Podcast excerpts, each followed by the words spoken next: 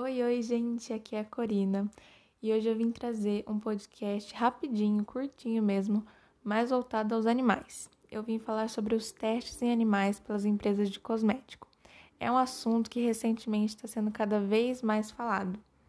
Bom, desde 1940 são feitos testes em coelhos, macacos, cachorros, porquinhos da Índia, entre outros, para aprovação de produtos cosméticos. Mas com a invenção desses experimentos, vários cientistas adotaram esse método para outras áreas.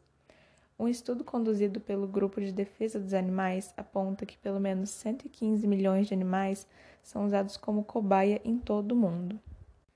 E, apesar de muitas empresas ainda fazerem uso desse tipo de teste, eles vêm sendo cada vez mais questionados sobre sua eficácia e do fato que são estudos ineficazes para os humanos e dolorosos para os animais.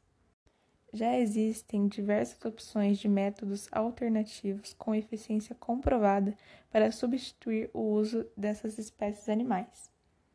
Austrália, Israel, Índia, Guatemala, Noruega e Nova Zelândia, entre outros países, proibiram totalmente os testes em animais.